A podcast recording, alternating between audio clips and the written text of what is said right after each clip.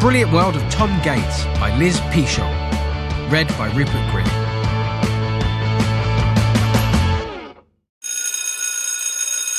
History.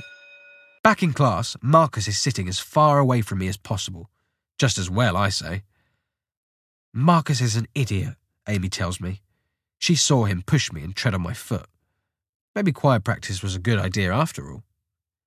While Amy is feeling a tiny bit sorry for me, I take the opportunity to ask her about Dude 3. I remember Amy loves the band. Are you going to see them? I say. I wish, she tells me. I don't have a ticket. Then Marcus, who just can't help himself because he's a nosy twit, butts in.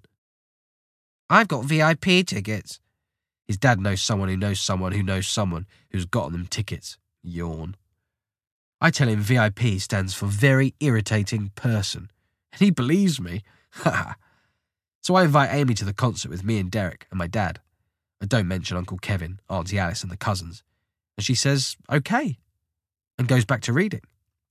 Brilliant, I say, and that's it. All sorted. We're all going to see my favourite band. That was easy. Then, stupidly, I stopped listening to the history lesson and imagined being at the concert instead, which is much more fun. Dude 3 are fantastic, playing all their great songs.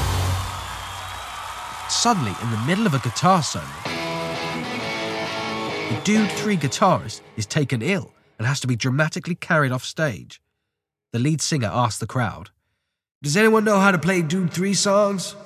Me! I shout and jump on stage. The crowd cheers. Amy cheers. Derek cheers. I start to play and the crowd are amazed.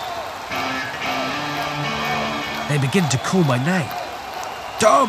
Tom! Tom! Tom! Tom! Mr. Fullerman is shouting at me. I've missed most of the history lesson. Worth it, though.